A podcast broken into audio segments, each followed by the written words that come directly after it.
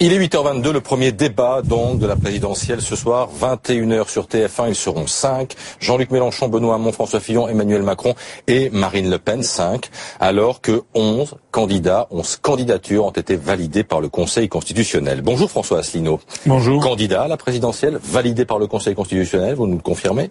Président de l'Union populaire républicaine. Où serez-vous ce soir à 21h eh bien, ce soir à 21h, je pense que je serai euh, de, sur une chaîne de télévision ou en train d'aller dans une chaîne de télévision pour m'exprimer au moment où euh, les euh, cinq candidats sélectionnés, présélectionnés par TF1 pourront s'exprimer. Toujours très remonté contre la décision du Conseil constitutionnel. Non, moi je suis pas. Du Conseil d'État. Oui, moi je suis. Je, je voudrais attirer l'attention des téléspectateurs sur le fait qu'en fait, c'est presque un détail cette affaire de TF1. Ça s'inscrit dans un contexte beaucoup plus général celui de la loi Urvoas qui a rompu l'égalité entre les candidats. Avant, il y avait une égalité stricte entre les candidats. Maintenant, il y a un principe d'équité. Or, l'équité, ça ne veut rien dire. Ça veut tout dire et rien dire. C'est laissé à l'appréciation. Normalement, vous savez ce que c'est que le commerce équitable entre les pays du Nord et les pays du Sud?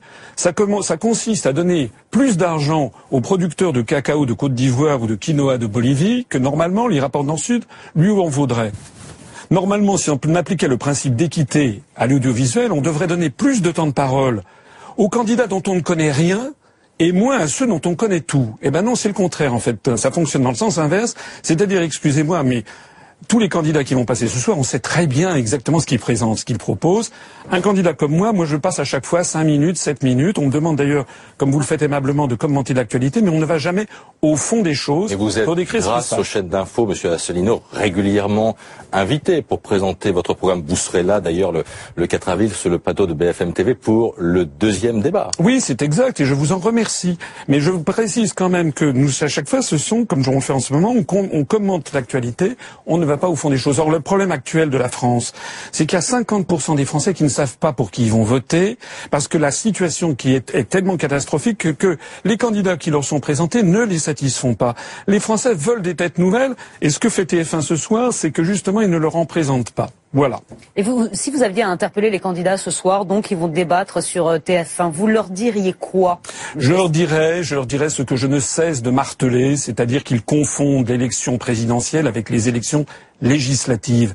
L'élection présidentielle, c'est l'article 5 de la Constitution qui dit que le chef de l'État, le président de la République, est le garant de l'indépendance nationale.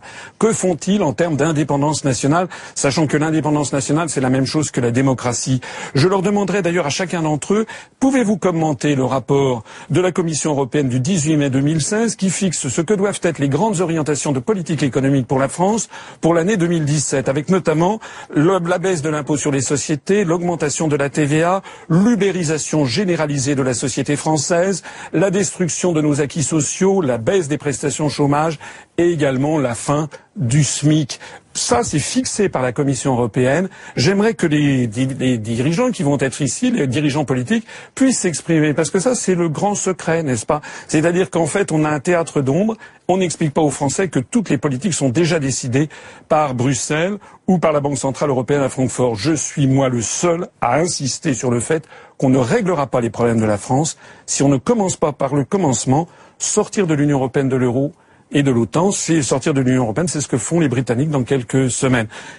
Et je me permets d'insister sur le fait. Ne me dites pas que Madame Le Pen, Monsieur Dupont-Aignan ou Monsieur Mélenchon disent la même chose, parce que c'est ce qu'on me ressort tout le temps. Non. Ils proposent de renégocier les traités. Or, ça, on a déjà donné, ça ne marche pas. Eh bien, vous pourrez échanger avec eux le 4, donc, avec tous les autorisateurs sur, sur BFM TV. Merci d'être venu nous voir ce matin.